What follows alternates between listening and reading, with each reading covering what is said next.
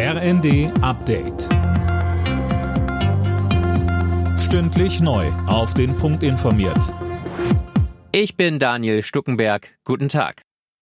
Der nächste Schritt, um Bürger und Unternehmen in der Energiekrise zu entlasten, ist gemacht. Der Bundestag hat die Strom- und Gaspreisbremse beschlossen. Alena Tribold. Gedeckelt werden nicht die Preise für alles, was man an Strom und Gas verbraucht, sondern für 80 Prozent des bisherigen Verbrauchs. Damit soll es weiter einen Anreiz zum Sparen geben.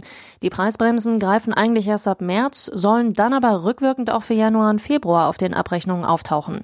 Die Union findet das Gesetz schlecht gemacht, meint, die beste Preisbremse wäre ein höheres höheres Angebot und fordert erneut die AKWs in Deutschland länger laufen zu lassen.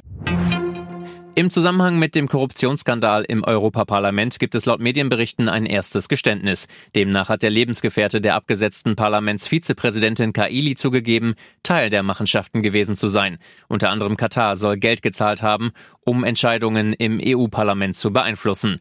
Derweil hat Parlamentspräsidentin Metzola weitreichende Reformen angekündigt. Es geht beispielsweise um eine gründliche Überprüfung von Beziehungen zu Drittländern. Wo es Schlupflöcher gibt, will ich sie stopfen, versprach Metzola.